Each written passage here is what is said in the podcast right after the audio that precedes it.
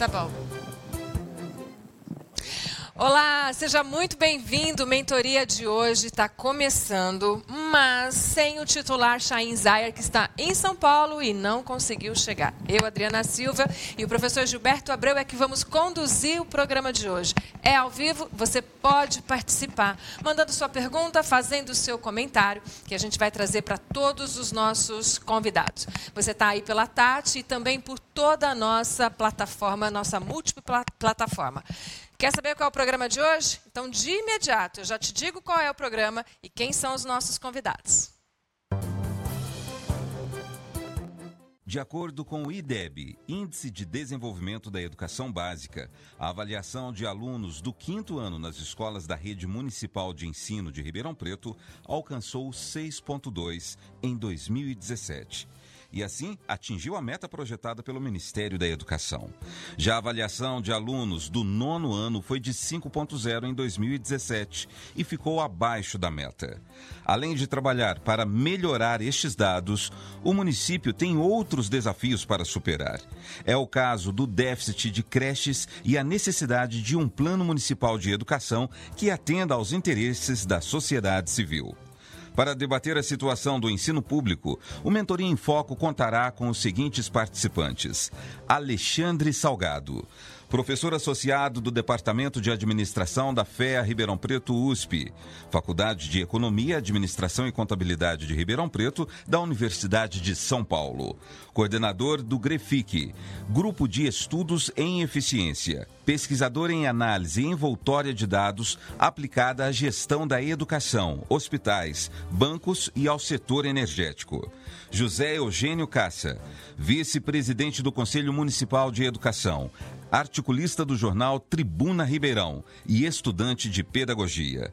Leonardo Freitas Sacramento, formado em pedagogia e mestre, doutor pela Universidade Federal de São Carlos, integrante do OBEDUC, Políticas de Expansão da Educação Superior, secretário-geral da APROFERP, Associação de Professores Municipais. Fábio Sardinha, professor de História e Sociologia da Rede Pública Estadual, diretor estadual da POSP, Sindicato dos Professores do Ensino Oficial do Estado de São Paulo. Paulo César Gentili, juiz da Vara da Infância, da Juventude e do Idoso da Comarca de Ribeirão Preto. Naú Luiz Felca, graduado em Direito pela Universidade de Ribeirão Preto, com mestrado em Direito Penal pela Pontifícia Universidade Católica de São Paulo.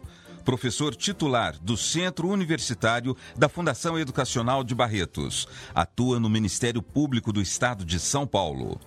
Jean Coraúci, vereador pelo PDT, Partido Democrático Trabalhista, e Fabiano Guimarães, vereador pelo DEM, Partido Democratas.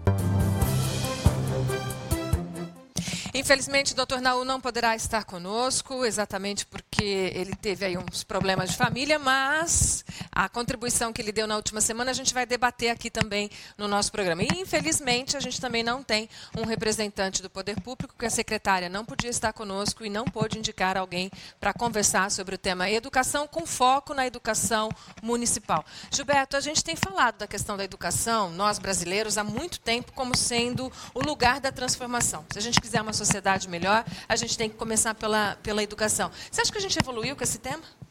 Eu acho que é por isso que a gente não transforma, porque não evoluímos quase nada. E a gente já fala disso uns 40 anos com muita, pra, com muita eficiência, assim, todo dia, né? Mais ou menos. E, e sempre nas reformas educacionais brasileiras foram feitas de cima para baixo, né? Geralmente se mudava a estrutura universitária e depois se adaptava às séries anteriores àquela universidade imaginada. E nunca deu certo esse processo. Enquanto a gente não tiver a iniciativa de fazer a coisa certa, de transformar o ensino básico e aí sim criar um modelo é, educacional moderno, coisa que ainda nós não conseguimos fazer. Né? Existe no Brasil um indicador que vai apontar se a escola é boa ou não a partir de uma nota, que é chamado de IDEB. E por exatamente por conta da aplicação do IDEB e da divulgação do resultado referente a 2017 é que esse tema entrou em discussão nos últimos dias no campo nacional. Só que o nosso debate vai ser aqui no campo municipal. As escolas de Ribeirão Preto, assim como todas as outras, também foram pontuadas. Algumas melhoraram, outras pioraram, e é por isso que a gente precisa falar sobre esse tema. O professor Alexandre Salgado tem um trabalho na área de pesquisa e o seu campo é o campo da da gestão lá na escola. O quanto uma gestão eficiente ou não pode alterar o número de avaliação da qualidade? Bom, pessoal, boa noite a todos. Obrigado pelo convite. Bom, Giba, prazer estar aqui com o Giba, com o pessoal todo aqui na bancada. Bom, é, eu gostei muito da fala do Giba, né? Que a gente fala que a educação, ela tá mesma, né? Mas é muito difícil a gente conseguir alguma mudança na educação com práticas antigas, né? A gente quer resultados novos e a gente martela, talvez, na mesma linha. E eu, particularmente, Adriano, né, nós somos lá da Escola de Administração, a gente acredita muito na parceria entre as práticas pedagógicas e os modelos de, de gestão. Né? Eu viajei junto com pesquisa do Brasil inteiro. Né? A gente foi do Rio Grande do Sul a, ao Ceará e as escolas que têm grande desempenho, elas são as escolas que têm uma gestão diferenciada, que são escolas que... As do Ceará, sobretudo, né? É, Sobral é um caso clássico aí, né? Que o pessoal fala bastante. Saiu o Unideb agora novamente com ótimos indicadores, mas não é só Sobral, né? Acho que Sobral, é, o pessoal fala muito de lá, mas a gente encontra isso em municípios pequenos no Rio Grande do Sul, Giba, sabe? É muito, é muito interessante, muito prazeroso, né? Eu adoro ir nas escolas porque a gente é super bem recebido, sempre, né? As professoras gostam de de que existam pessoas que vão lá discutir educação, né? O professor ele tem esse sentimento de ser jogado um pouco à margem né, da sociedade, principalmente as escolas públicas. Né? A gente fala das, das municipais, que é o foco dessa discussão, mas é muito importante que a gente consiga dialogar com as escolas e levar modelos de gestão. Nessas né? escolas que você visitou para pesquisar, para elas, é, está claro que mudar a gestão pode alterar o resultado da escola? Com certeza, né, Adriana? Não há resistência nesse campo? Existe muita resistência, né? É, Como eu, imagino, tudo, eu né? imagino que sim. Existe muita resistência para se conversar. Né? Eu estou participando na revisão do Plano Municipal de Educação também, né? Eu fui indicado pela, pela universidade. E realmente, quando a gente pensa em discutir, né, trazer novas ideias, e sempre uma, uma resistência nesse processo. Então, assim, acho que o primeiro, primeiro passo, né, formação técnica e soluções, acho que a gente tem vários no Brasil, de bons exemplos, né? Mas acho que é muito importante a gente conseguir vencer inicialmente essa barreira que existe entre a gente conseguir conversar com o poder público, né, com as escolas, com as secretarias de forma geral. Eu não estou falando de Ribeirão Preto, tá? Estou falando assim, de forma geral, por onde a gente viaja, mas em todos os lugares a gente percebe que escolas que vão bem, Existe um diálogo muito grande entre a secretaria, a comunidade, as escolas, a comunidade é parceira das escolas, né? E, e funciona, assim, dá para fazer. Ribeirão Preto tem um potencial enorme, né? É, Falou-se dos indicadores do IDEB, mas na verdade é, a gente lá na escola, né, na, na, na a gente faz uma avaliação que é o nosso resultado proporcionalmente às nossas condições. Então, assim, torna-se até um pouco desigual a gente comparar Ribeirão Preto com uma, com uma escola no interior do Piauí. Né? Como que você vai medir o resultado só de Ribeirão Preto? Então, existem algumas técnicas, uma delas é a análise envoltória de dados, que a gente pesquisa, que você avalia o resultado proporcionalmente à condição. Então, uma escola que tem nível socioeconômico né, menor, que tem menos recurso, espera-se que ela tenha um resultado menor, proporcional à condição que ela tem. Então, esse estudo também é muito importante a ser considerado. Né? Bem, mas em Ribeirão a gente tem escola na uma geografia que não é tão distante uma da outra, escolas com bons números e escolas com não tão bons números assim. Mas o professor falou a respeito do Plano Municipal de Educação, do qual ele está ajudando a fazer uma releitura, uma revisão para o ano de 2018. É acontece que a semana passada teve um quiprocó aqui em Ribeirão Preto, que é o seguinte: eles estavam trabalhando com a possibilidade, a prefeitura está fazendo uma proposta de a, apresentar um plano para 2018 mas já existia um plano em Ribeirão Preto de 2015.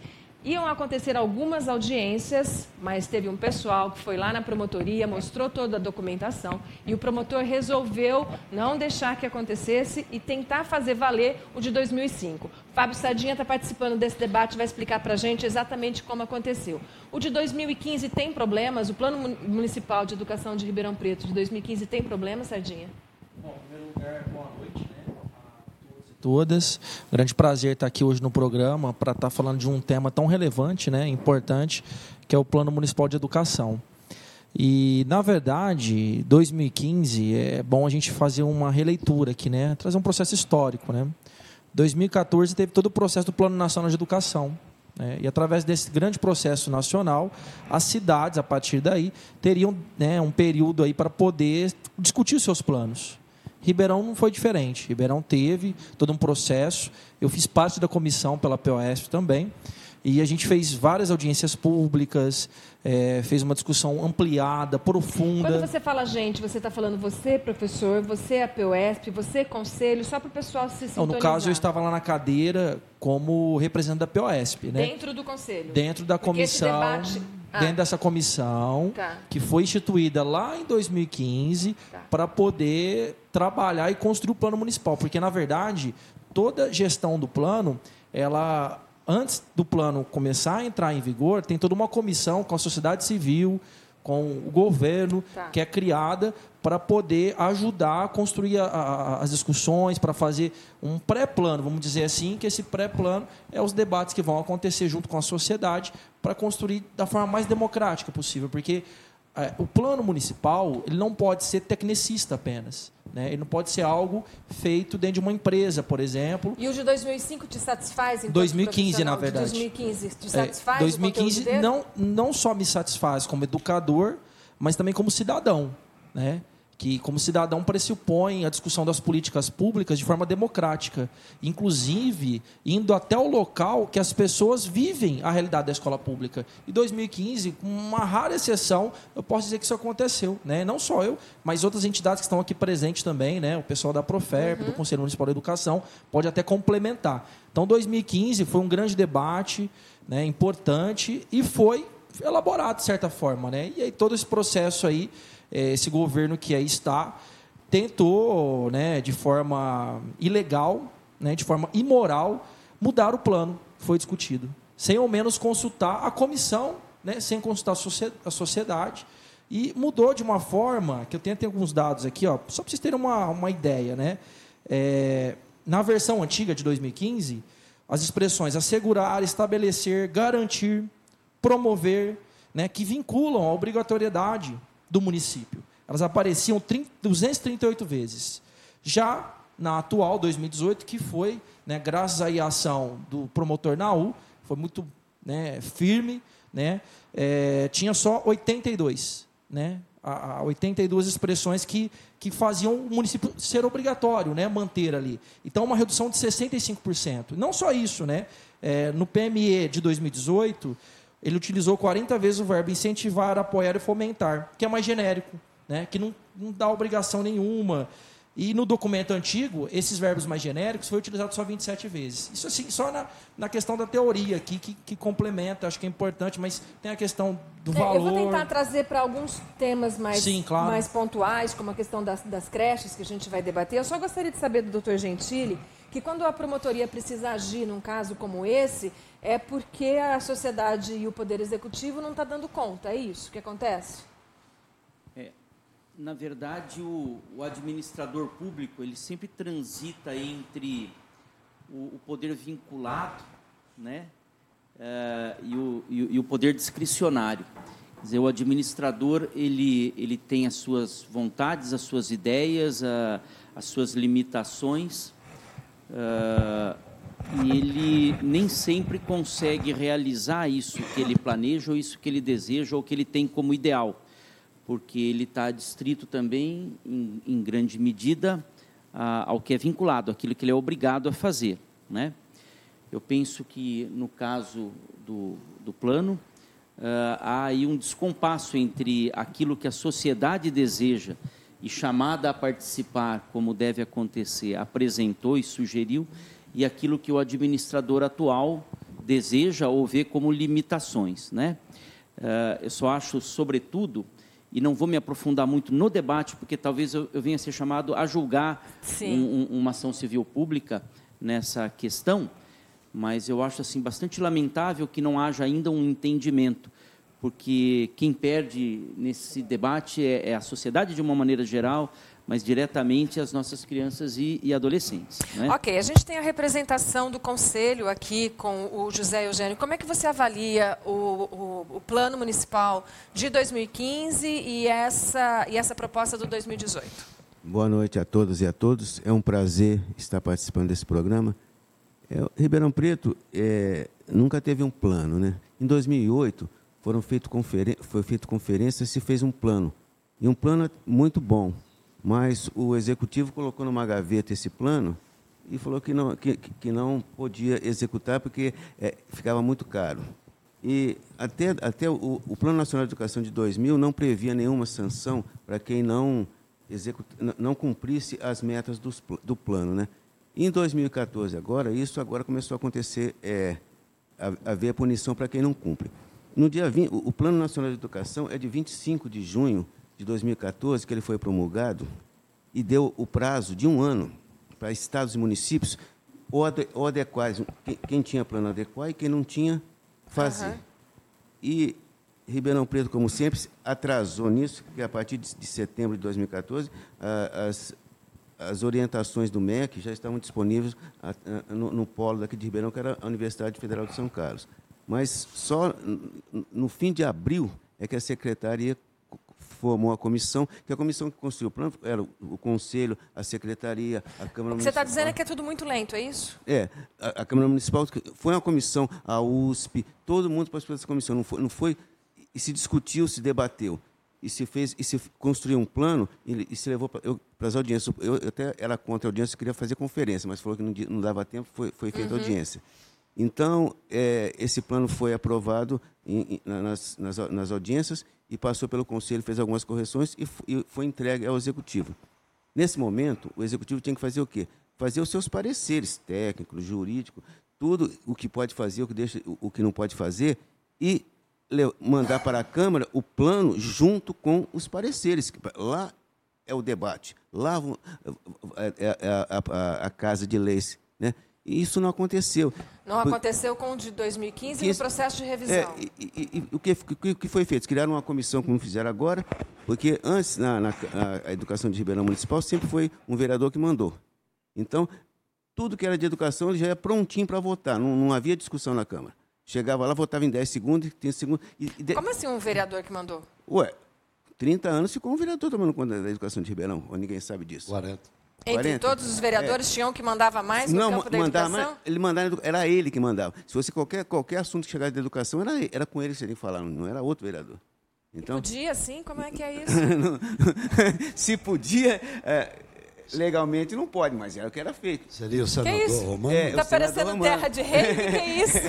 o senador Romano. Então, tem um poder executivo, é, tem, um, tem um legislativo, é, tem até, judiciário, até, tem a, a comunidade a, e um vereador até que nos meus decisão. artigos, sempre quando eu citava ele, eu chamava ele do vereador secretário, porque ele que mandava mais do que o secretário. Então, e agora estão fazendo a mesma coisa com o plano. Ao, ao invés de, de Os diretores eram eleitos por um voto é, só. um voto só. O dele. É.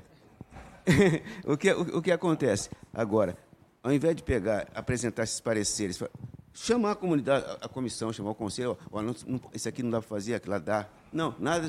Fizeram, é, alejar o plano e queira mandar para a Câmara para acontecer a mesma coisa. Mandar para aprovar em, em 10 segundos. Então, a comunidade reagiu, o sindicato, o conselho, a, a, as associações, os professores, as comunidades reagiram porque eu acho que, que nós temos, o, bem que o, que o Salgado falou, se não vier de baixo, não se segura, né? Eu queria ouvir do Leonardo a posição dos professores. Você que faz parte do grupo de professores, como é que vocês estão acompanhando esse debate? O que é bom, o que é ruim para vocês? Como é que vocês avaliam? Bom, boa noite a todos e a todas, né? Gostaria de agradecer o convite. É, para nós professores, é, existe um processo que deve ser dividido em dois aspectos, né? Que é a questão da discricionariedade do poder público uhum. e a questão da legalidade do processo, né? Que eu acho que é isso que está posto na na, na ação. Um plano tem como sua estrutura ser coletivo. Isso. Ele tem já na sua então, formulação, então, né? Então, o que aconteceu? Né? A secretaria ela não respeitou a legalidade do processo. Aqui ninguém está discutindo a discricionariedade tá. né, do poder público, mas a, a legalidade do processo. Tá. O que, que, isso, que, que isso significa? A partir de 2014, como foi falado aqui, houve uma lei nacional, chamada Lei 13.005, que é o Plano Nacional de Educação. O Plano Nacional de Educação estipulava prazos para cumprimento da elaboração ou da adequação dos planos municipais e estaduais de educação. E além de estipular os prazos, estipulava também os processos que deveriam ser feitos. Então tem lá no, em alguns artigos específicos do Plano Nacional de Educação a necessidade dos entes federados, dos municípios e estados, fazerem audiências, né, construírem coletivamente o plano. A comissão ela tem que ter participação obrigatória da sociedade civil. O poder público, essa é uma coisa muito importante, é um artigo específico do plano.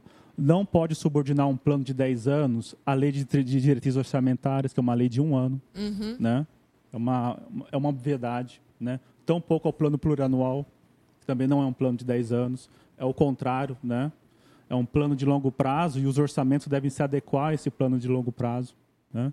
Isso está posto na legislação nacional, isso está muito bem colocado, isso está muito claro. Né?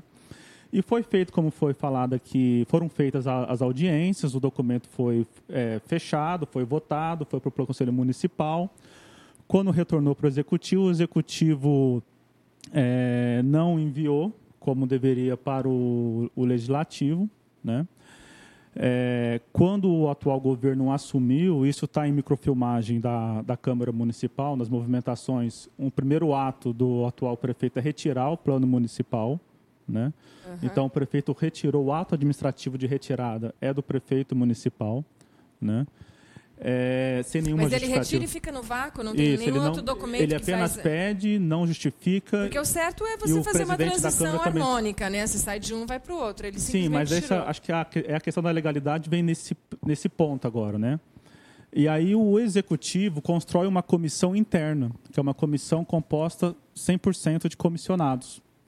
E essa comissão interna, sem participação da sociedade civil, é que vai formular esse plano de 2018. Então, esse documento de 2018 não é o plano de 2015, é um Vamos... outro plano, é um plano de 2018 construído por comissionados da secretaria e isso é ilegal porque não está previsto no Plano Nacional de Educação. Vamos então, o ponto poucos, essencial é esse. É, vamos explicar aos poucos, senão a gente não consegue avançar. Bem, o Pedro, que é do Jardim Paulista, está me perguntando quem é que está aqui que vai dizer o nome do vereador que mandava muito na educação no mandato passado. Eu digo. Sim. Cícero Gomes da Silva. E era assim mesmo? Ou é que os dois vereadores não estavam naquele momento, né, Fabiano? É. Ninguém aqui é daquele momento. Sardinha, você também viu isso? Espera aí, isso. Presenciou bastante, né, como né, José Eugênio fala, o Leonardo fala, e, e, também, né, conforme o Gilberto também participou, né, da, da, na época como vereador, o Cícero era do presidente, se eu não me engano, né? E isso é bem conhecido em Ribeirão Preto, né? Era algo que era feito de forma fisiológica. Porque como que funciona, né? É bem interessante explicar didaticamente.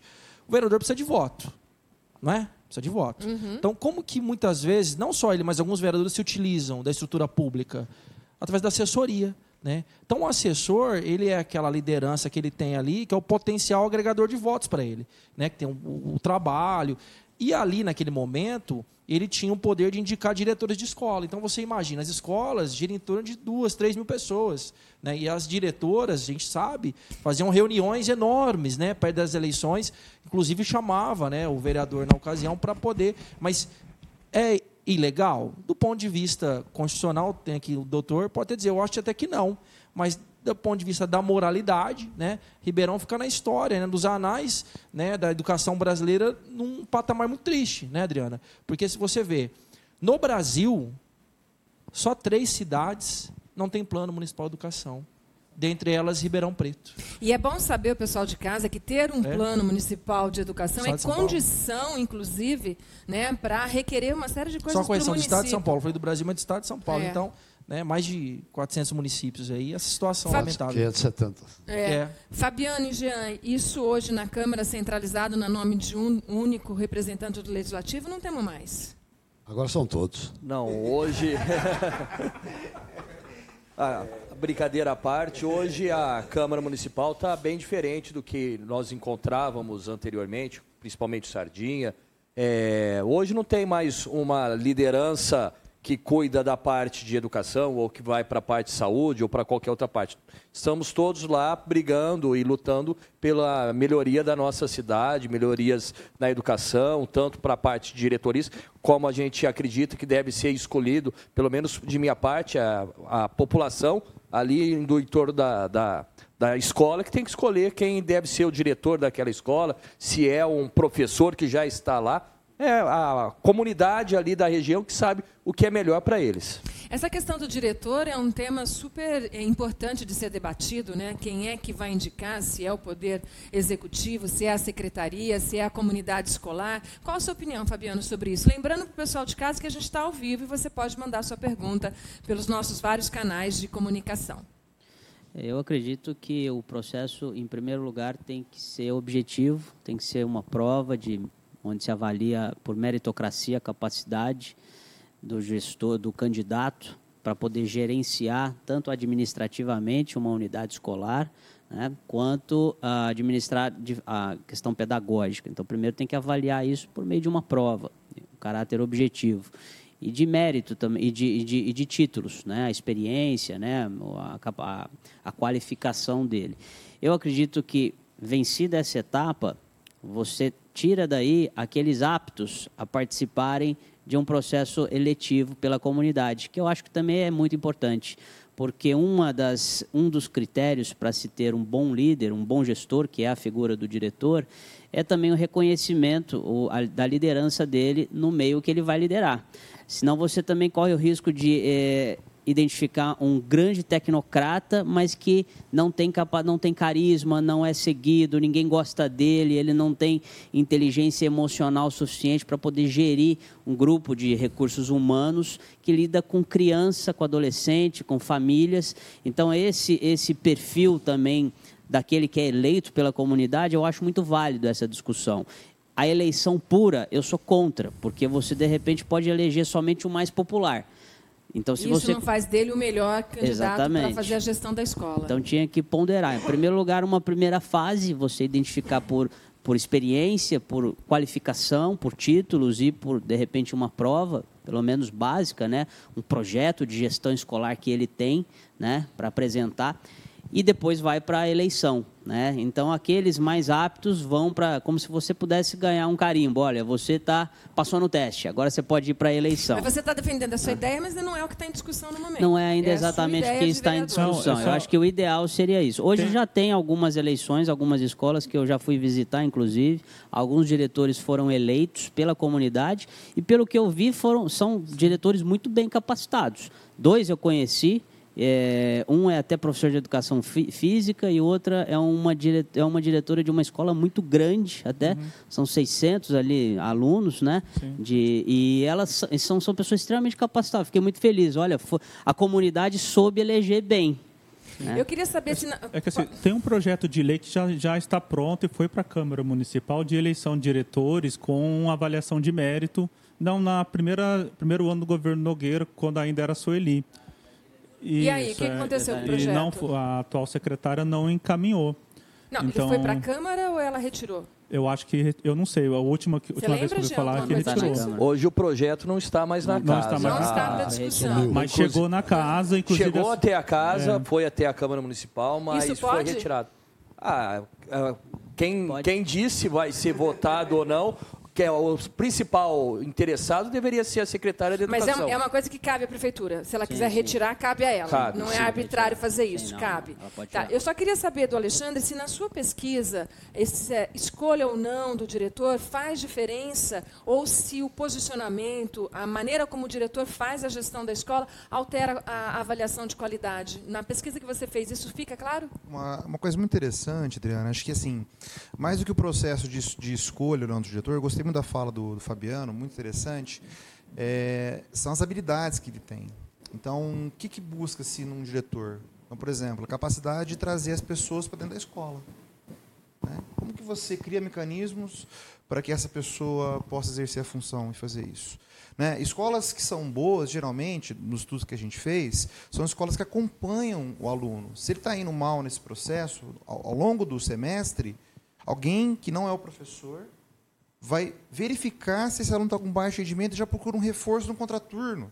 Então, essas habilidades, a gente pode citar várias aqui, mas essas habilidades são fundamentais nas escolas que a gente encontrou que tem alto desempenho em DEB. Mas você consegue avaliar né? a qualidade do diretor então, com a qualidade da escola? Sempre, né? Então, assim, isso, isso é, é a única coisa que a gente encontrou nos estudos, que isso foi com mais de 4 mil escolas, é que geralmente as escolas que o diretor ele é eleito pela comunidade não tem bom resultado. Tá? Isso contradiz um pouco até algumas teorias aí, mas a gente fazendo os estudos matemáticos lá, a gente cruzou os dados de desempenho e a condição do diretor. Geralmente, aqueles diretores, que incrível que pareça, que eles foram eleitos pela comunidade, eles, as escolas não têm um bom desempenho. Talvez pode estar alinhado. É relevante para se pensar no melhor caminho para questão Preto? Exato, né? assim, muito foi falado da questão do populismo. A gente tem que tomar muito cuidado, porque o diretor fazer tudo que a comunidade quer não necessariamente leva ela aos melhores resultados. Então, a gente, a, a, obviamente, a democracia é o melhor sistema que existe, mas ela traz muitas armadilhas. Uma delas é o populismo. A gente pode tomar decisões de curto prazo, que podem ser boas para todo mundo, mas que, ao longo prazo, vão levar a escola para uma condição que não é muito positiva. A eleição, gente... a eleição ela não é um, um remédio remédio para tudo. Ela não é um remédio milagroso. A figura do diretor é fundamental. O líder número um da escola é absolutamente fundamental. Mas Vamos ela não vai resolver quais são as tudo. opções. Quais são as, opções que estão em, em jogo para a gente escolher o diretor da escola pública? Uma é a eleição na comunidade. Eleição pura. É, eleição com os, as pessoas que estão envolvidas com o processo da educação. Sim. A outra é uma indicação do executivo. Sim. São as duas opções que a gente tem. E uma, e uma híbrida. E a terceira é o concurso. Ah. O, é... Tá, o, o conselho especificamente defende qual delas? O concurso ou a, a, a eleição? Os dois. As... Porque, é, porque você, você, você para ser o diretor, híbrida. já tem que ter um tempo na rede no mínimo de cinco anos. Uhum. Dizer, então, é, porque que é a primeira o que acontece fase que na construção, a, a, construção que a gente fala muito, o que acontece é que tem que haver a participação de todos, não só a comunidade dentro da escola, como do entorno também. E, e, tem que ser o diretor ele tem que trabalhar em cima de um projeto com prazos determinados para se cumprir. E esse, e esse projeto, que vai ser o PPP, elaborado com todo mundo. A, a nossa escola ainda hoje é uma escola que é segregadora e, e, e o, o aluno fica o tempo todo preso numa sala de aula. Então nós temos que desmistificar isso aí, sair sair desse do século XIX. Nossas salas ainda são, são quartéis, ainda um atrás do outro, olhando a nuca do outro, coisa que não funciona. Quem, o, o Salgado, que participou, viajou muito, vê que onde mudou, muda tudo. Doutor Gentili, se o governo municipal não conseguir se entender com a comunidade organizada do campo da educação, Vai virar um assunto de promotoria? Já é um assunto, né? o Ministério Público já analisa a possibilidade de ajuizar uma ação civil pública, né? para fazer valer aí os princípios de legalidade.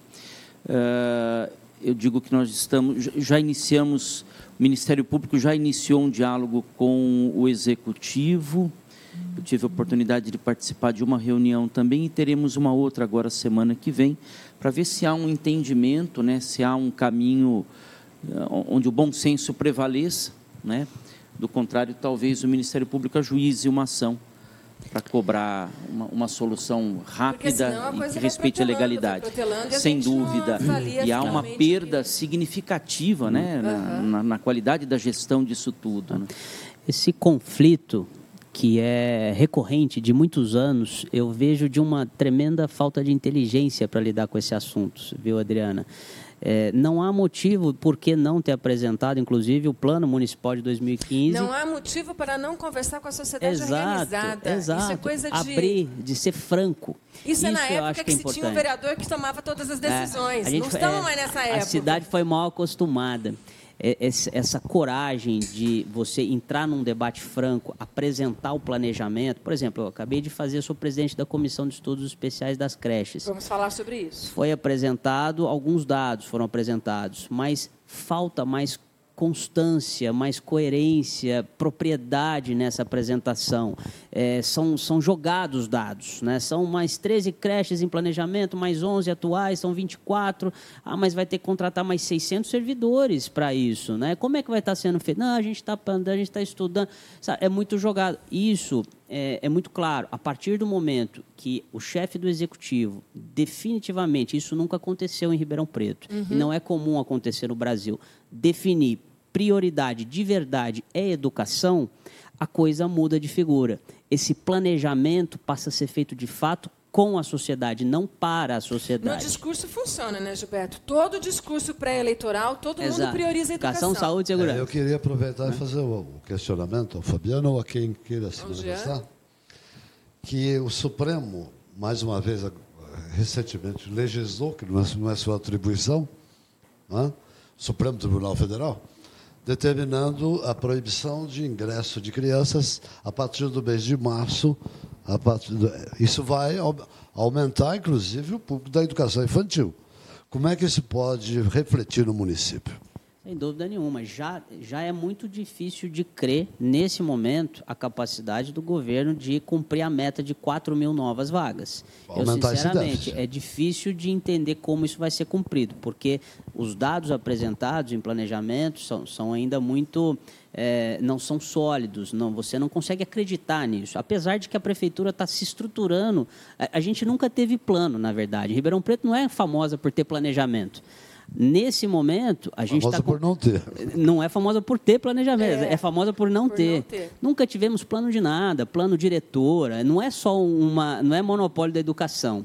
É que educação, se a gente não acerta agora, o impacto é daqui a 10, 15 anos. Então, é gravíssimo. O gestor ele precisa, de fato, priorizar educação. Assim como a gente tem feito inúmeras audiências do plano diretor, das peças complementares, o secretário de Planejamento extremamente preparado, está lidando muito bem com essa condução. Tem que fazer isso com a educação também. Enquanto não fizer, a gente vai ter uma disputa, um antagonismo entre professorado como se os interesses dos professores fossem diferentes dos interesses da sociedade. Gente, nós Isso é estamos é muito numa negativo. cidade que é uma cidade moderna, é uma cidade sede de região metropolitana, uma cidade com 700 mil habitantes, tem mais habitantes do que muitas capitais nesse país. A gente olhar para frente e dizer que nós temos um problema com o plano, olha só, vou ler do jeitinho, do jeitinho que nosso telespectador escreveu, Aval Freitas do Simeone. Como assim? Pergunta ela. Ribeirão é a única cidade sem um plano municipal de educação. É isso mesmo? Ela quer ter certeza que ela entendeu, Sardinha. É isso mesmo? Não, não é só isso, né? E cabe destacar também, como o professor Gilberto disse, que aquele vereador não existe mais, né?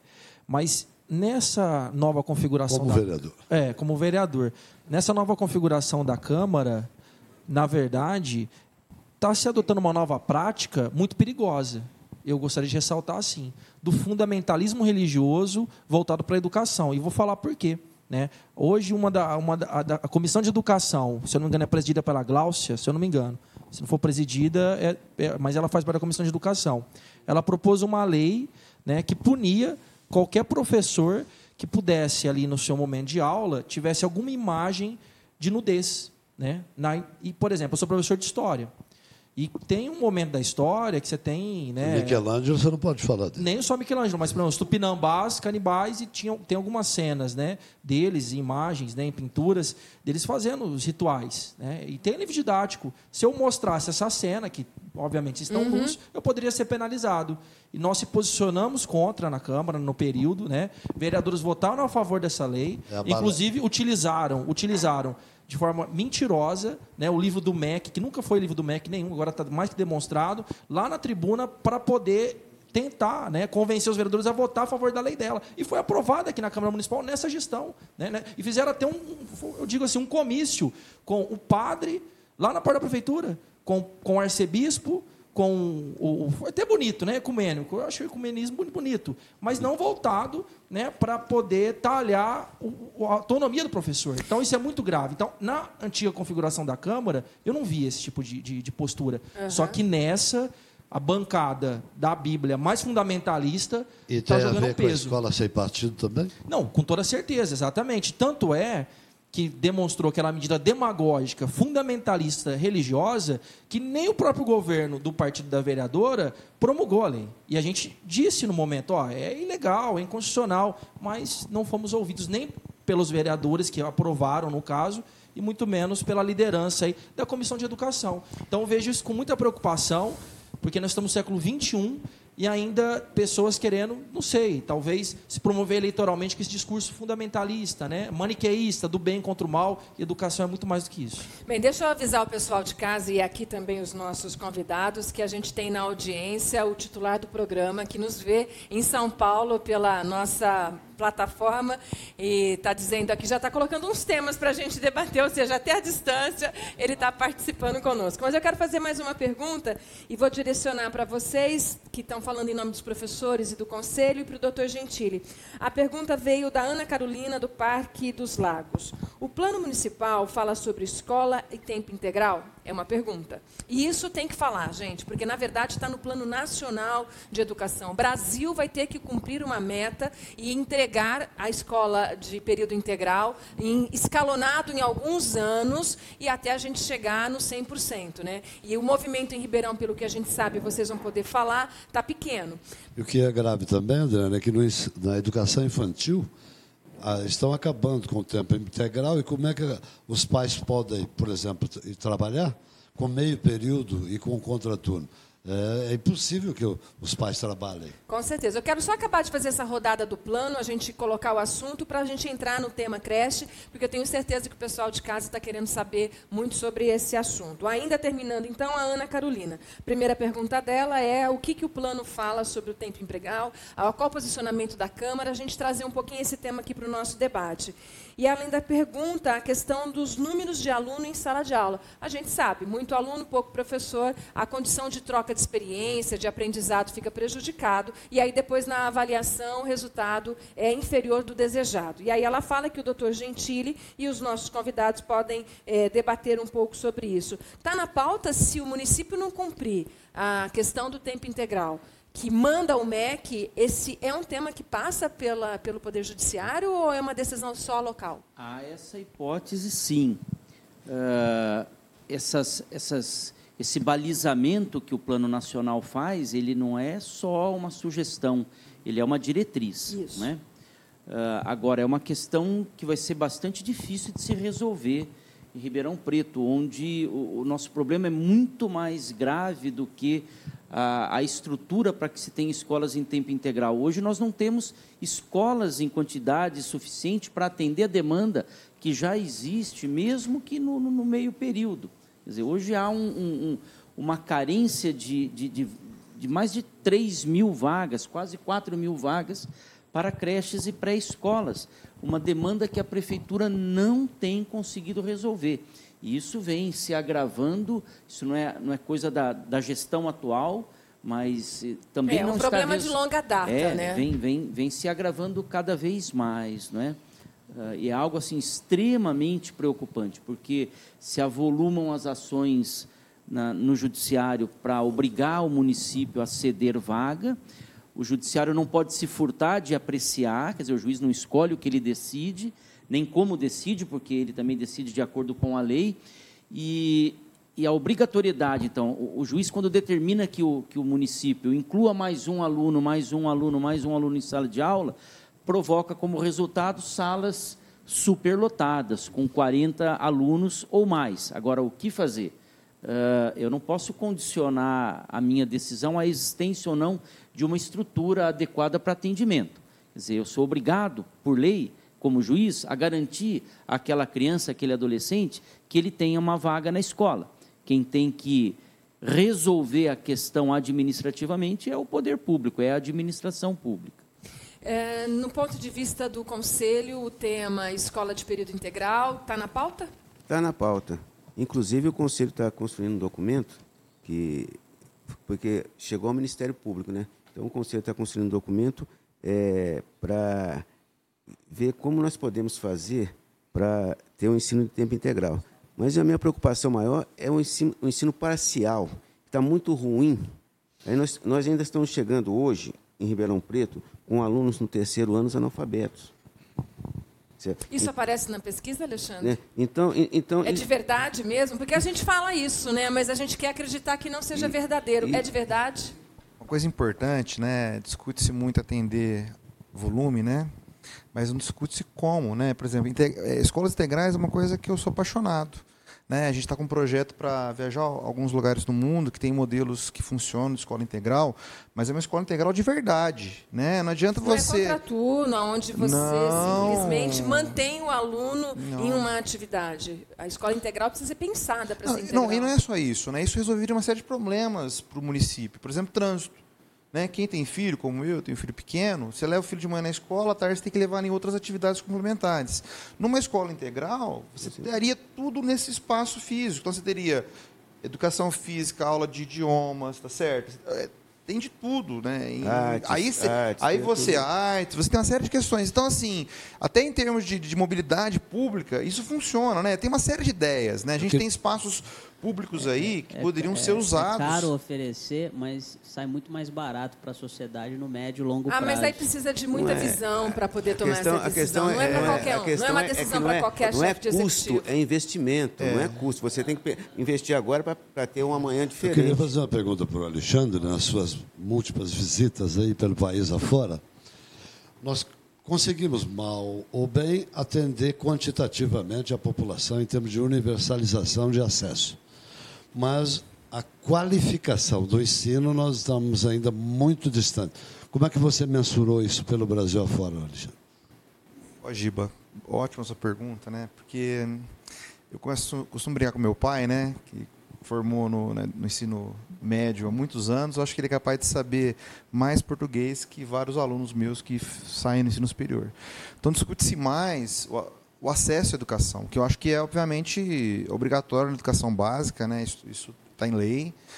Mas discute-se muito pouco a qualidade dessa educação. Então a gente vê coisas aí acontecendo que não fazem muito sentido. Então, mais. E assim, uma coisa importante, Gibo, acho que Ribeirão Preto precisava fazer, é definir uma prioridade. Assim, a gente não consegue fazer tudo. Então, assim, Ribeirão Preto quer ser famoso por quê? Fica aqui, é, eu, eu despolitizo a discussão porque eu pertenço à universidade, minha função é técnica, tá certo? Minha função é trazer dados para vocês e aí vocês tomam decisão a partir disso.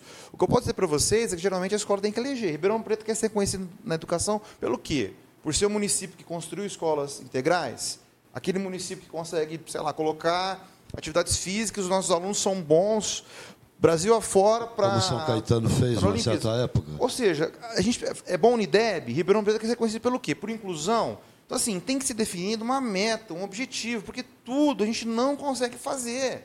Né? Precisamos sentar. Ah, mas eu quero tudo. Então- Como Ribeirão Pretano, eu quero tudo. Quero qualidade, quero, quero tudo. Como Ribeirão Pretano, eleitor, eu posso querer. Claro, 24 mas, assim, município pra mais rico do executar- Brasil. Hã? Né? 24 município mais rico do Brasil. Então, mas, tem- tem- mas tem assim, qualidade. então, mas uma coisa importante é que assim, na verdade, a gente investe muito em, em educação, viu? E é uma falácia, algumas coisas precisam ser desmentidas. Em termos de gestão financeira. Em termos de recursos. Então, assim, a gente tem quase 7% do PIB na educação. É igual dos países mais ricos. Os países mais ricos investem 4,5%, por exemplo. É, mas Só tem uma que, diferença de PIB, então, mas né? calma lá, o nosso recurso É. está muito no ensino superior e muito pouco na educação básica. Em Então, termos de investimento. Exato. Então, assim, é a gente tem, a gente tem, a gente, ó, então, espera acabar só para terminar Tá, a frase, tá, eu sei que vocês vão ficar, vou- eu vou tiçá-lo aqui com alguma questão, mas a gente tem, é diferente da educação municipal, estou falando de, de recurso federal, de estadual, então assim, a gente tem muito recurso de educação proporcionalmente ao nosso, ao nosso PIB. Se a gente aumentar o recurso, a gente vai estar tirando de outras áreas. Lembrem-se disso. Quando você aumenta a educação, você vai estar tirando de segurança, de saúde, de outras áreas. O Brasil tem que fazer algumas coisas importantes. Primeiro, priorizar. Eu, no meu entendimento, é a bandeira que eu defendo. O Brasil vai mudar pela educação básica. Então a gente precisa investir em educação básica. Ribeirão Preto, particularmente, tem muito recurso para a educação básica. Quero Tá fazer certo? dupla com o Leonardo no sentido com, com o, o- o Leonardo no sentido de a educação básica também tem qualidade atrelada à qualidade do professor. E aí a gente vai para o campo da universidade discutir se a pedagogia está formando professor. Qual a sua avaliação? Sim. Eu, eu sou pedagogo, além de trabalhar aqui, eu sou pedagogo do Instituto Federal de Educação, né, Ciência e Tecnologia, que é uma, uma rede de excelência, para se ter uma ideia, se fosse um país, é, em termos comparado com o país da OCDE, ficaria na frente da Coreia do Sul. Né? É, então, até que, por exemplo, em Sertãozinho, o índice de aprovação do vestibular é maior do que qualquer escola particular aqui da região inteira. Né? Chega a mais de 80%. Poxa. É, Ah, vamos começar É, a falar as cidades gostaria- que estão dando certo. Não, mas eu gostaria- a gente corre atrás. É, eu gostaria só de abordar um, pouco, um ponto seguinte. Eu concordo plenamente que o Brasil tem um investimento que historicamente se dá majoritariamente, majoritariamente no ensino superior. Isso se explica muito pela história do século XIX, em que os filhos das, da, da, da, da elite, né, escravocrata, é, ou faziam ensino secundário para estudar em Portugal e depois, enfim, foi construir um, um, um, ensino, um sistema de ensino superior no Brasil no século XX, né, um ensino bacharelesco. É, mas comparando com os outros países, né, a gente tem que analisar o que o professor Zezé Marcelino diz muito, que é professor da USP, ele professor diz muito... da USP, que é uma referência é, nacional é o, hoje em termos de gestão. O quanto que você investe por aluno. Né? Então, no ensino superior, o Brasil investe por aluno a média internacional dos bons sistemas de ensino superior do planeta. Se investe a média, o resultado está abaixo isso, da média, qual não, é a por Isso que tem uma, por isso que tem boas instituições. O Brasil tem ótimas instituições de ensino superior, é, é reconhecido internacionalmente as como públicas, as públicas, isso, né? Como detentor de um sistema de pesquisa, de ciência, tecnologia e inovação, referenciado internacionalmente. E o professor? Agora, no Brasil, historicamente, o ensino, a educação básica, ela foi delegada para os municípios. E os municípios são o ente federado que tem menos recursos, historicamente. Então, isso faz com que o investimento por aluno o problema é o Pacto Federativo. Isso, é o Pacto Federativo. O, o, o investimento por aluno no Brasil, na educação básica, é muito baixo considerado, comparado internacionalmente. Então, quando você fala um investimento por aluno muito baixo, nós estamos falando do seguinte, só para que a gente entenda o exemplo. Vamos pegar Ribeirão Preto. Digamos que tem uma escola, aquela escola do Jardim Irajá, né, o Raul Machado, que é uma escola de classe média, provavelmente tem menos alunos para o professor, ou historicamente tem, não sei como é hoje, mas historicamente tem. Então você contrata um professor para 25 alunos. Né? É o mesmo investimento, é, é igual. Aí você constrói uma escola lá no Ribeirão Verde. Aí no Ribeirão Verde tem menos escola. Tem menos, é, tem menos escolas. E, portanto, vai ter mais alunos por professor. Agora não tem nem escola. Então, quanto que é investido por aluno? Então, por aluno, o investimento por aluno numa escola de classe média, mesmo sistema público, é maior do que na periferia. Que eu te fiz, que é a qualificação então, do professor. E a questão Porque é. um professor para 25, um professor é, para 40, um professor bom então, e um professor não tão bom faz diferença. Agora, também. num sistema, num sistema, num sistema como o nosso, em que o professor, o salário inicial do professor é também um dos mais baixos comparados internacionalmente, né? Isso faz com que a maioria dos jovens, não, nos últimos Ribeirão, 20, 30 hein? anos. Hã? Ribeirão, não, Ribeirão, sim, mas falando do Brasil é como um todo. É. Ribeirão é um dos maiores. No Brasil como um todo. E tem as exceções. Ribeirão é maior, o salário inicial de Paulina é 9 mil. Tem as é, exceções. É bom só colocar né? que um professor não é ruim ou bom porque quer, né? Isso, a gente está falando de formação, come... de oportunidade. E aí você pega, por exemplo, a maioria, dos, a maioria das cidades não tem plano de carreira. Isso. Ainda a maioria das cidades não tem plano de carreira. É. A maioria das cidades não tem um sistema eficiente de formação continuada.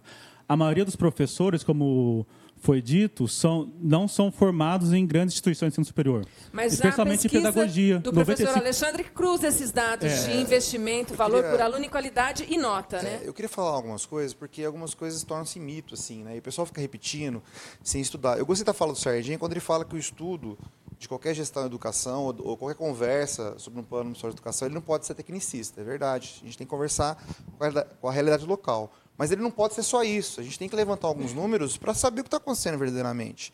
Então, por exemplo, fala-se muito sobre a relação de alunos por sala e desempenho. Né? A gente fez um estudo com 40 mil escolas, a gente não chegou numa relação de que existe uma, uma, uma relação direta entre o número de alunos e o desempenho. Né? Outra questão, eu não estou dizendo que isso não vale, mas a gente não chegou a essa conclusão. Então não tem uma relação direta matemática de que escolas, é, salas de aulas com menos alunos têm melhor desempenho gente não chegou a essa conclusão. Até porque né? tem escolas particulares, o ensino médio, cursinhos, etc., que tem salas com 100 alunos e, e são referência de é, qualidade. Eu, eu, não quero, pessoal, ó, não é um discurso político, eu estou apresentando é. números só, tá? Outra questão importante, a questão de capacitação dos professores. Essa todo mundo, acho que é a todo mundo fala, todo mundo fala de capacitação. Cuidado, porque muitos municípios está atrelado o plano de carreira ao professor à quantidade de curso que ele faz. E aí é um equívoco, porque a gente percebe que não é fazer curso. Não é uma quantidade de curso, mas é Você- profundidade Exato, temática. e- profundidade e a formação que você dá nos professores. Então, assim, quando você faz um levantamento estatístico e tem uma base muito boa do Melhora o MEC, resultado pela aprendizagem, né? Exato. E assim, é, escolas que vão bem, os professores fazem determinados cursos. Né? Então não é fazer cursos, mas o que fazer para realmente dar resultado. Então, assim, gente, precisamos de mais ciência. Melhora a vida do né? professor, mas não melhora a vida do aluno.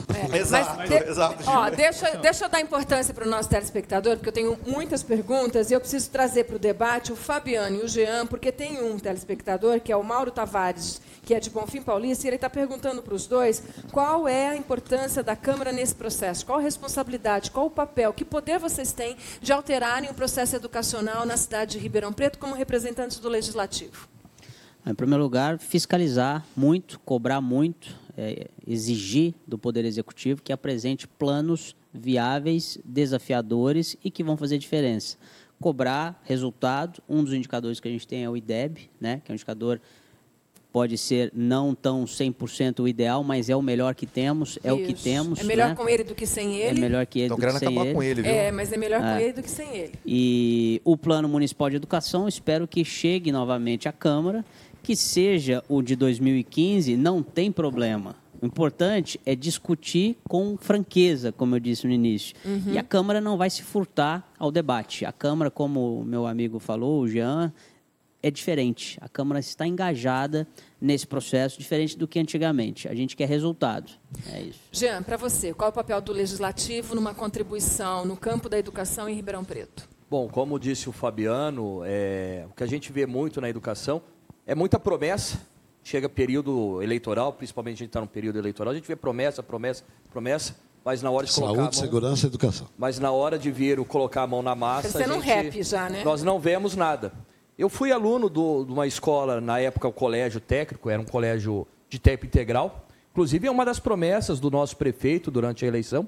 Falou que no primeiro ano teria X escolas, depois iríamos avançar. Até agora a gente não vê nada. É, como o plano de educação de- eh, municipal educacional, eu estive na, na Câmara Municipal quando tentamos é, abrir um diálogo com as pessoas, eu entendo da seguinte forma: é, nós já temos um, um adianto, um, um processo já adiantado desde 2015. A gente vem caminhando, caminhando, caminhando. Por que parar esse de 2015 e começar novamente? O que a gente precisa é pegar esse de 2015, se for necessário fazer algum aprimoramento, fazer o aprimoramento, mas o tudo que foi feito parece que foi jogado fora, não servia para nada. A gente tem que parar é de ter promessa e a gente tem que ter planejamento, como nós já dissemos aqui, o que a gente precisa é falar, olha, Ribeirão Preto vai querer ser conhecida como a capital da educação. Então vamos atrás da educação. Ribeirão Preto vai ser conhecida como a capital do colégio técnico. Então Ribeirão vai ser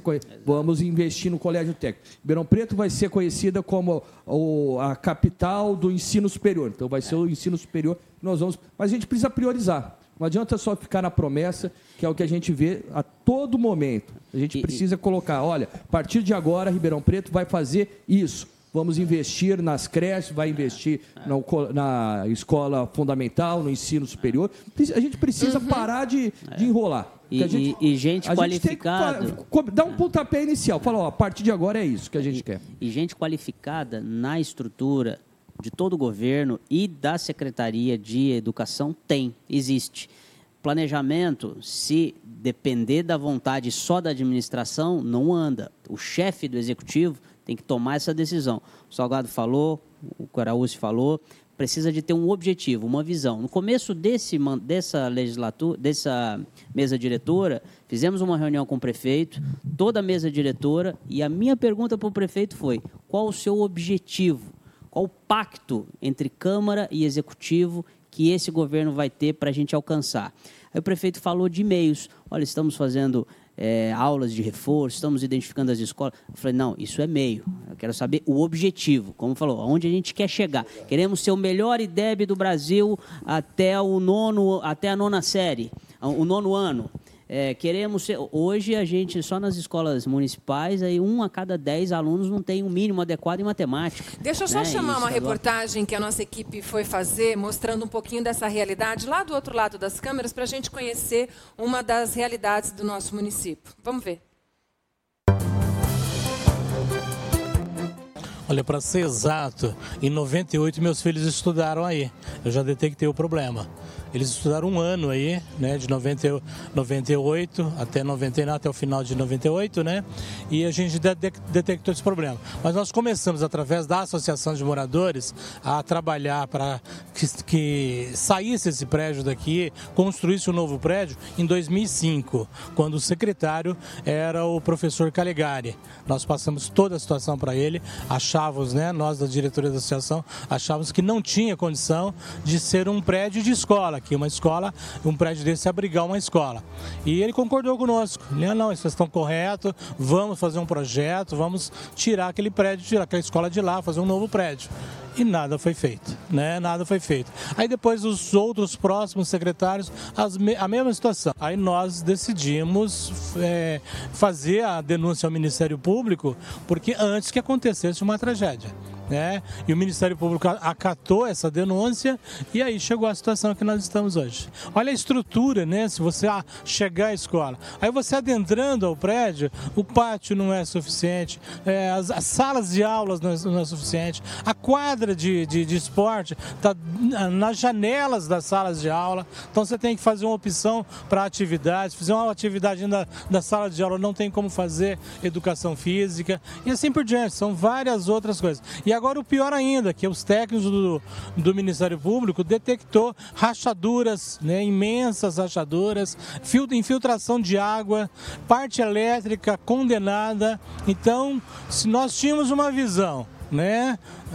É, leigo no assunto, tinha uma visão. Hoje, avaliando o, o laudo do Ministério Público, ampliou mais a nossa preocupação que era uma, uma, uma escola que atendia a área rural aqui dessa região, e com a chegada do Complexo Ribeirão Verde, eles foram adaptando ela, né? Era uma escola do Estado, foi municipalizada, então eles foram adaptando ela, né? Foram fazendo puxadinhos, puxadinhos, e não fizeram um projeto de fato de ampliação, um, um projeto de adequação de fato a um prédio de escola. Então por isso chegou a essa situação.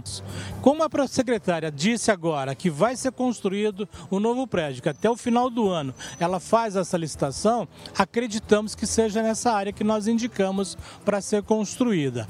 Então, se for construída nesse local, aí nós queremos ver o projeto, queremos acompanhar o processo junto com a, com a secretária, independente que seja nesse local não. Bem, quando a reportagem terminou, a gente ainda não tinha informação de que 398 alunos de primeiro ao nono ano foram transferidos é, para o SESI nos Campos Elíseos para poder ter condições de completar o ano a, até em dezembro. De novo, a atuação e a, o acompanhamento e a exigência de uma ação via promotoria, né, doutor Gentili? Sem dúvida. E duas coisas chamam a atenção nessa reportagem. Né? A primeira é a importância da comunidade de pais né, e, de, e de professores, enfim, ali da, da, do bairro, para buscar soluções. Né? Quer dizer, batalharam ao longo de 13 anos, mas, enfim, conseguiram ou estão conseguindo atingir o seu objetivo. Em segundo lugar, é que efetivamente uh, o ensino público, o atendimento às necessidades básicas da infância, é, são prioridades só no papel. Né? Infelizmente, isso acho que já foi dito aqui, uh, o que é um dos direitos fundamentais de criança e adolescente, que é o acesso à educação, é, ele, ele é um dos maiores, ele talvez seja o, o maior, o mais importante direito fundamental, e, e que, que, que é um caminho para se, se implementar a, a, realização de outros direitos fundamentais. Né? Eu queria lançar um dado aqui que é bastante revelador disso que eu estou dizendo.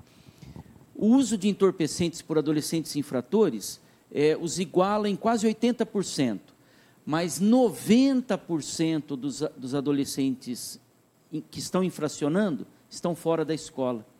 Quer dizer, é, é possível acreditar que a evasão escolar seja uma das causas do envolvimento de adolescentes com a criminalidade, muito mais do que o uso de entorpecentes. Uma escola que já poderia estar envelhecendo nem foi construída. Né?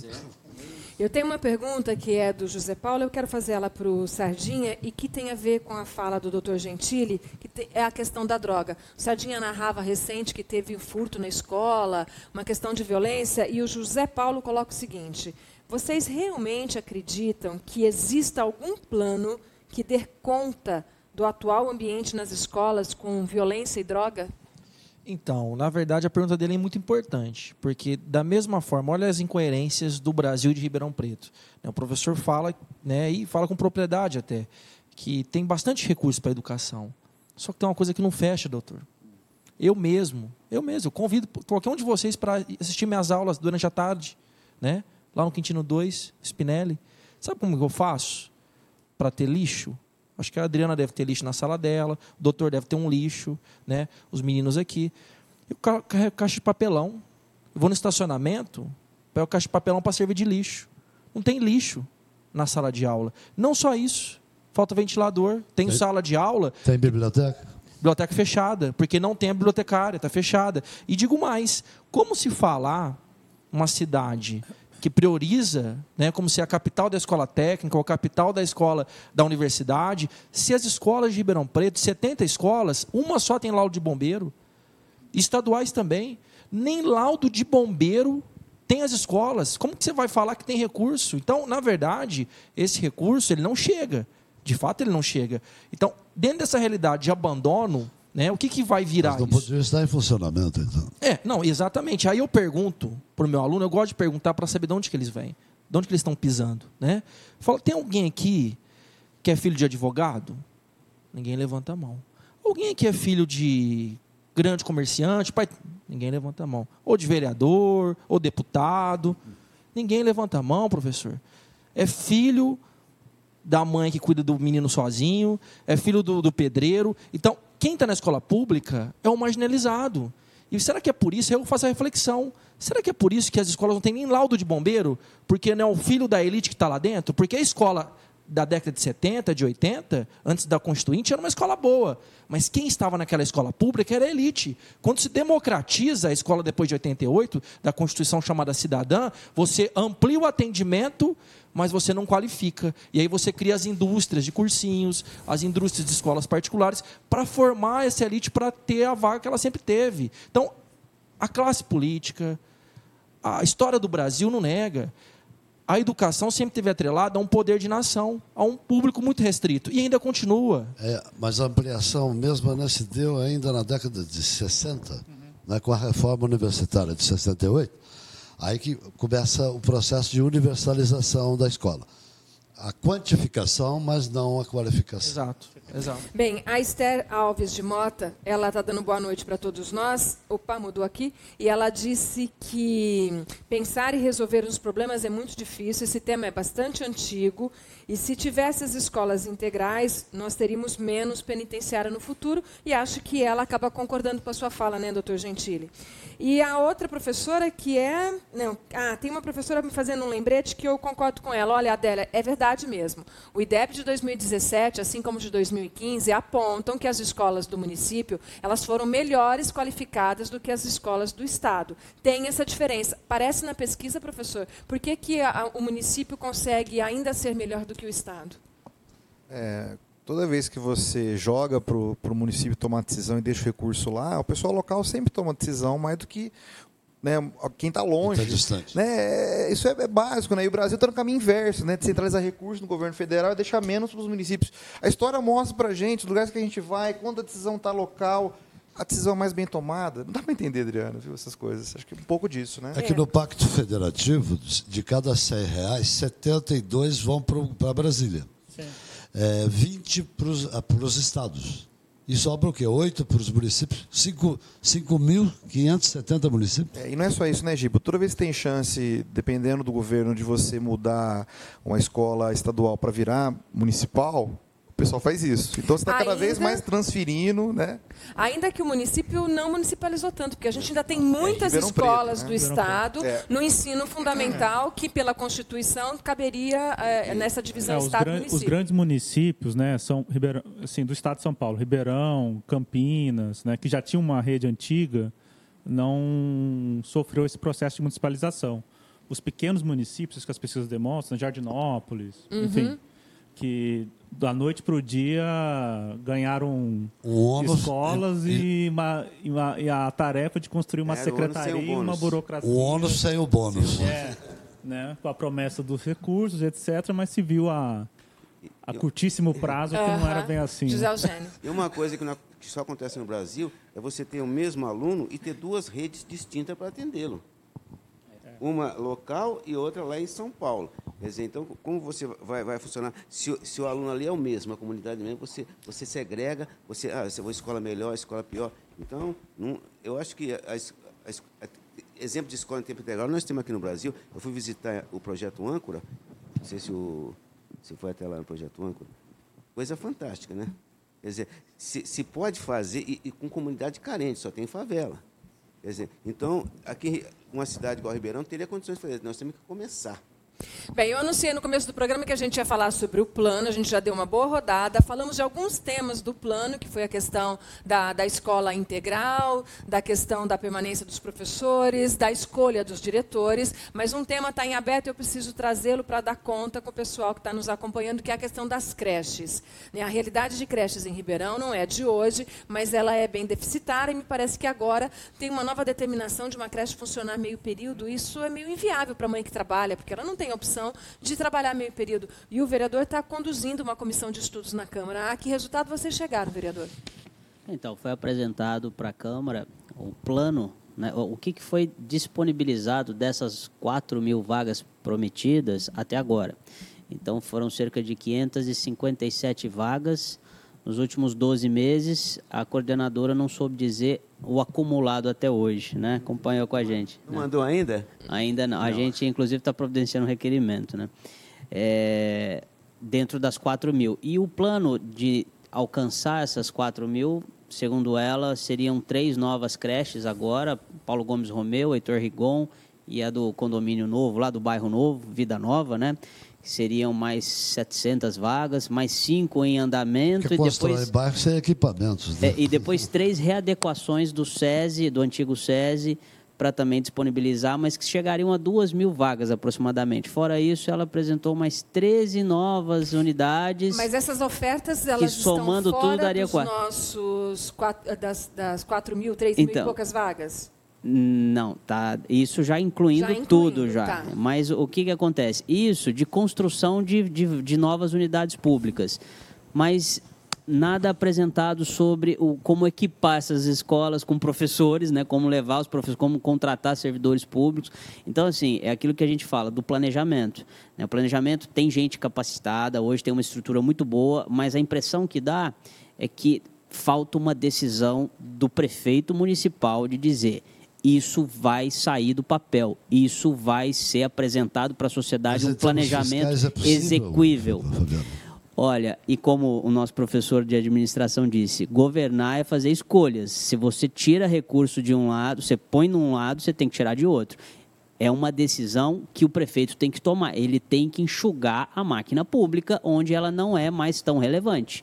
É preciso fazer isso junto com uma reforma Fabiano, administrativa. eu posso só complementar Você tem coisa? entidades, principalmente da administração indiretas, que a gente questiona muito a existência delas. A própria Coab, a Coderp, o que elas fazem hoje? Será que a gente vai conseguir contratar 600 servidores públicos Mas isso de está na creche? pauta? Ou somos nós que estamos Não é falando aqui no programa? Não é apresentado para gente esse plano. E é isso que falta. Não adianta, o dinheiro não dá em No plano árvore. de metas do Você tem que prefeito. dizer de onde vem.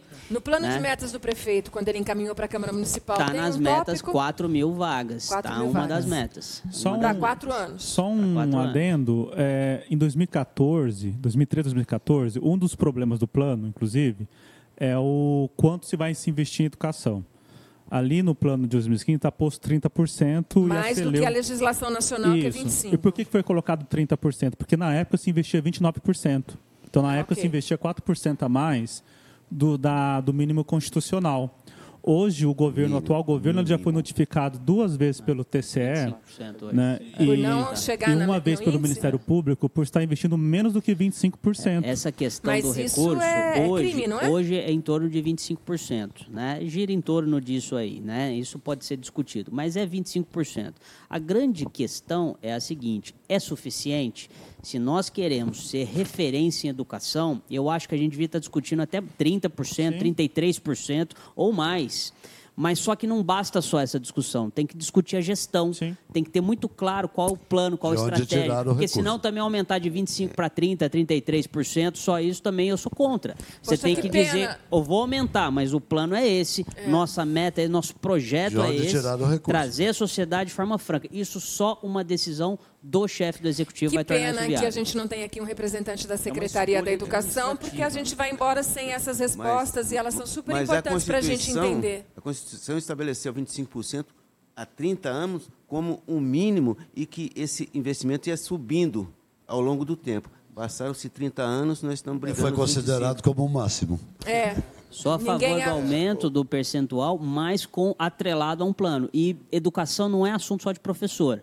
Até os professores também, isso já mudou muito, vem mudando, mas tem que aceitar também ideias de fora. O professor veio falando, conceitos de gestão, não é um, um não é um feudo lacrado, blindado. Educação não, deixou de ser só do professor. Doutor Gentili, Educação algumas, é assunto de todos. Algumas das vagas novas nas creches, elas são resultantes de liminares. Esse Sim. tema está absurdamente debaixo da sua, da sua autoridade, né? Sim, e é um número alarmante de, de processos que chegam ao fórum para se garantir o direito mais básico de qualquer criança, que é o de acesso à, à escola. Né?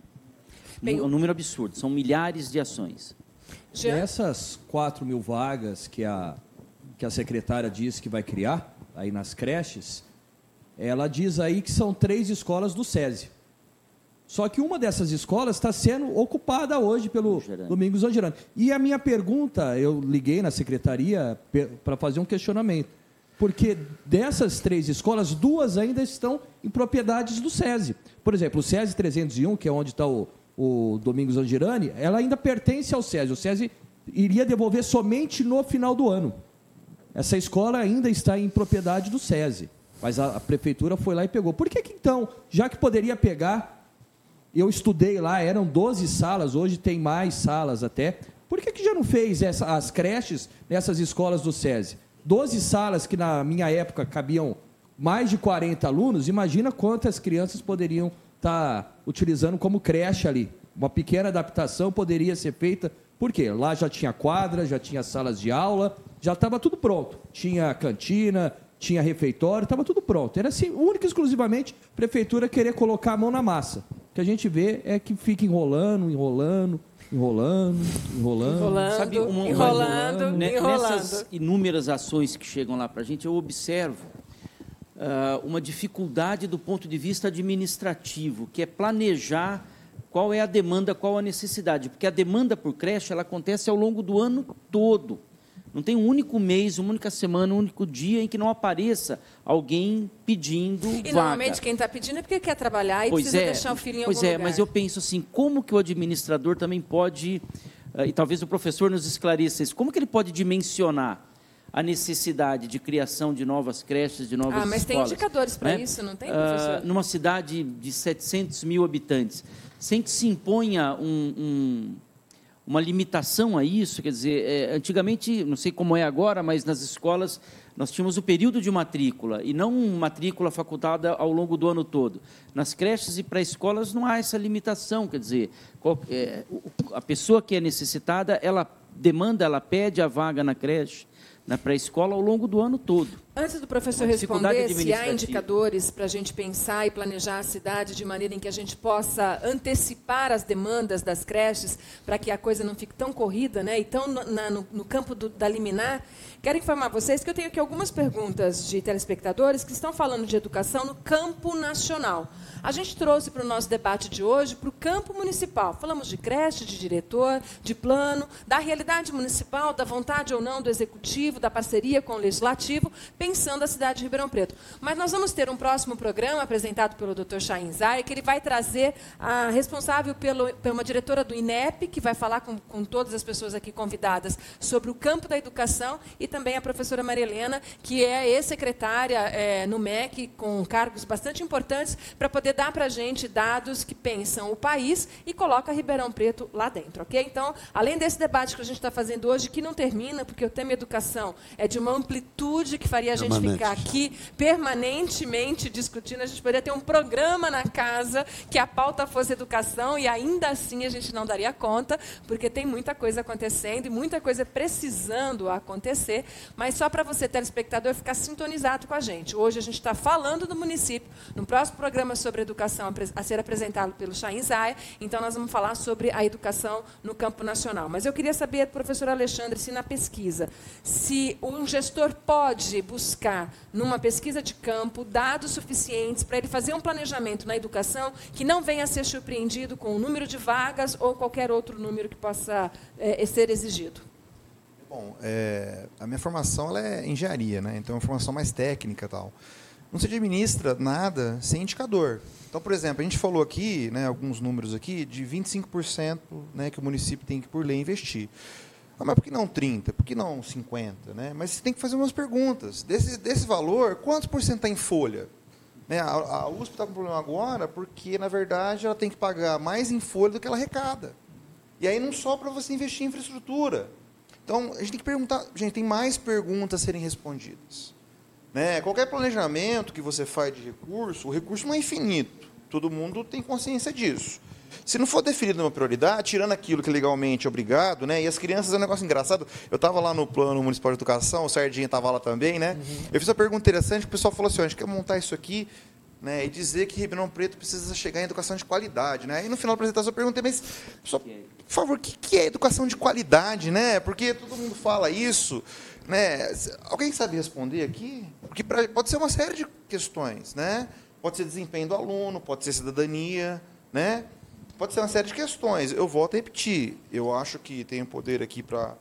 Né, os vereadores estão aqui presentes, Ribeirão Preto precisa definir que ele quer ser nos próximos 10, 20 anos. Mas aí precisa de um projeto de cidade, né? Precisa, Adriana, mas é fundamental, né? É, e qualquer, na verdade, é uma realidade brasileira, né? Planos de planos de governo a cada quatro anos acaba isso não significa um projeto de cidade, né? Não. É preciso. E não há continuidade dos programas também. Né? Não, com certeza. Agora, lá na escola, Sardinha, a, a questão da violência que me insiste aqui de novo a, a telespectadora. Como é que o professor trabalha com a violência do aluno? Então, na verdade, acho que esse assunto é muito pertinente, mas antes dele eu queria só tocar numa questão que a gente não tocou aqui, que é fundamental também, a PEC dos gastos, né? Do teto, que Uhum. limita o investimento em educação e saúde para os próximos 20 anos. Então, se a escola está sem lixo, está sem ventilador, está sem estrutura, você imagina limitando ela com o mesmo orçamento de 2017. E é isso que está na Constituição, alterado, inclusive, com o apoio dos deputados da cidade. É bom que se frisa isso, né? que é chamado teto dos gastos. Que é o, é o valor da educação vai ser 20 anos, a mesma coisa, corrigido pela inflação do ano anterior. Então, você tinha até 2024 a meta pelo Plano Nacional de 10% para a educação esse do teto PIB. não é para todos, né? Não. Educação e saúde. Por exemplo, não é, É, mas é legal falar o servidor, eu sou servidor público. Eu sou, do Estado. Então o pessoal acha que é tudo a mesma coisa. Eu dou 24 aulas por semana. 24 aulas. Meu salário, sem mentira, não tem vergonha de falar, não. 1.900 reais. Sou concursado, tenho três faculdades. Esse é meu salário, 1.900 reais, para dar 24 aulas, todas as tardes. Se eu desse 32, Fabiano, seria 2.400, mas o desconto chegaria a 2.000 reais. Então, eu tenho três faculdades, né? a gente está lá no seio da escola pública, enfrentando a violência cotidiana, mas a violência pior não é do aluno contra o professor. A violência pior é a violência simbólica desse Estado, que é criminoso, que não concede nenhuma lixeira na sala de aula, que não concede nenhum banheiro. O banheiro das escolas públicas, Gilberto, não tem assento. Não tem assento, gente. Não tem, não tem papel higiênico. Como você vai falar? Mas isso não é coisa lá no Nordeste do país? Infelizmente, e quem duvidar, e eu já cansei de falar, né, professor? É o Inclusive, Norte, Nordeste de cansei de falar. Mas não é- eu convido. Mas não é na Venezuela, é isso? Então, fala que é na Venezuela, né? Então, mas aqui no nosso estado de São Paulo, né, eu passo por isso cotidianamente. Inclusive, gostaria de citar só um caso. Né? Recentemente, agora, tenho 30 alunos que têm alguma deficiência intelectual, motora. Desses 30 alunos, eu tenho para trabalhar com eles já a lousa, o giz e a minha garganta. O é o Aldo que eu tenho. Guimarães fala sobre inclusão e ele diz assim: Eu tenho só ai meu isso." Deus, esse tema está muito atrasado. em Exa- município." não, exatamente. Eu tenho aluno, por exemplo, que tem quatro tipos de epilepsia. A Leslie, ela tem quatro tipos de epilepsia, tem um retardo, né, um- uma deficiência que ela tem a mentalidade de 5 anos, tendo 12.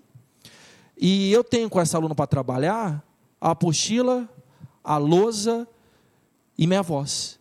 E nós conseguimos, no segundo semestre, devido a um abaixo assinado da Secretaria Estadual de Educação, a tal da sala de recursos, que começou a ser implementada agora. Mas eu tenho mais de 30 alunos nessa situação, que, que nós temos para trabalhar com eles apenas o giz, a lousa. Aí eu pergunto, a escola que o Gilberto estudou, que o doutor aqui estudou, e que a maioria aqui estudou? O que, que o professor tinha para intermediar o saber? A lousa e o giz. Agora nós estamos na era digital, no século XXI, e eu, professor da mesma escola pública que eu estudei, que vocês estudaram, eu tenho o mesmo giz e o mesmo lousa. E o meu jovem estudante, ele tem o quê? Um celular que é multimídia. E eu tenho a escola, que é analógica. E o professor, ele é obrigado a ficar na analógica também. E aí você consegue dialogar com esse aluno? Obviamente que não. E acontece o conflito.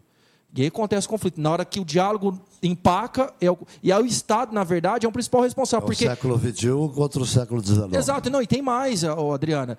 As escolas deveriam ter mediadores. Nas escolas do Estado, nem metade tem mediadores, são aqueles responsáveis para mediar os conflitos dentro das, das, unidades escolares. Por exemplo, vou citar só o último exemplo, porque é cheio de exemplo de escola. Todo dia é uma história nova. Inclusive, converso muito com a diretora aqui, que é a, que é minha amiga aqui, a, a Ju, que está aqui, que fala já sobre essas situações. É, a aluna para mim chegou para mim, professor, você bebe? Como assim? Você bebe? Não, professor, não bebe nada, um uísque, nada. Você não fuma? Fala, não, não, não, não bebo mesmo, não uhum. fumo. Fala, porque você está bebendo tal? Fala, ah, só final de semana, né? Eu bebo um uísque com Red Bull, eu tenho 13 anos. Então, isso eu ouço cotidianamente. Aí eu pergunto, na escola, tem um assistente social para lidar com esse aluno que precisava? Não tem. Eu tenho aluna de 13 anos grávida. Né? E vários outros problemas. Eu tenho alunos que são órfãos, que moram em abrigo, e eu dou aula para esse aluno. Não tem uma estrutura social. E como que a gente vai falar de educação de qualidade, de meta, de, de, de, de, de né, conseguir que ele entenda, de IDEB, que ele entenda, se a questão mais básica, que é o lixo na sala de aula, ele não tem. Então eu vejo que muita gente que discute educação também, né, com todo respeito a todo mundo que está aqui, não estou falando de ninguém que está aqui, mas falta um pouquinho conhecer em loco como é essa realidade. Bem, olha só, o Flávio me mandou aqui um provérbio chinês que eu vou ler para vocês. Aí vai o provérbio. Se você tem planos para um ano, plante arroz. Se você tem planos para 10 anos, planta uma árvore. Se você tem planos para uma vida inteira, eduque as pessoas. É bom, né? É bom mesmo. Bem, a gente tem menos de cinco minutos para terminar o programa. Eu quero fazer uma rodada rápida. Eu acho que a gente é, trouxe o que era possível dentro dessa uma hora e meia de, de, reflexão sobre o tema educação no campo do município. A gente vai embora sem muitas respostas, infelizmente mas faz parte do processo. Eu queria então que você encerrasse sua participação. Leandro. Bom, gostaria de agradecer, né? Eu gostaria só de expor aqui, ó, só um, continuar um, é, um pouquinho a fala do Fábio. É, é impossível que o aluno, é impossível evitar um, um processo de evasão se o aluno sofre uma violência cotidiana, tanto das ruas quanto do Estado. Né? Isso está acontecendo. Isso é, então, qual que é a evasão está ligada diretamente a um processo de despertencimento do aluno à instituição. Então, se a escola, se você não tem nenhum assento para o aluno sentar na privada e um papel higiênico para o aluno se limpar, você está falando que aquele lugar não é para ele. É simples, né? E eu acho que todo mundo aqui nessa situação, talvez, provavelmente, muito provavelmente, também sairia da escola. Tá certo. Obrigada pela sua participação, José Eugênio. Eu fico triste, sabe, de chegar ao século XXI e ver a mesma escola. Antes, quando, quando eu era guri, fiquei na, no grupo escolar, né? E vejo que eu comecei a, depois de maduro, estudar pedagogia, porque me interessei pelo tema, estou me, me formando já, né? E eu vejo que o, o que o Comênio falou lá no século XVII, que ele falou assim, uma escola só vai ser boa quando o, o, edu, o educando, o, o educador ensina menos e o educando aprender mais. É, isso ainda não chegou nos dias de hoje na nossa escola. E a, eu vejo que a educação pública brasileira é uma política de Estado. É para não acontecer. Porque, se, olha, olha, nós tivemos uma escola nova, nós tivemos o, a, a, o, CIEPS no Rio de Janeiro, do Darcy Ribeiro, e nada disso prosperou. Chegamos no século XXI e todo aquele projeto que começa a funcionar, aí alguém vem e começa a derrubar. É, essa então, falta de continuidade é uma realidade então, da então política fico, brasileira. Eu, fico muito e... triste com isso. Eu agradeço é a presença aqui Obrigada. e foi um prazer. Obrigado. Vereador Jean Coraúci. Obrigado, Adriana. Obrigado a todos que estão aqui, as pessoas que nos assistem de casa. Agradeço mais uma vez o convite.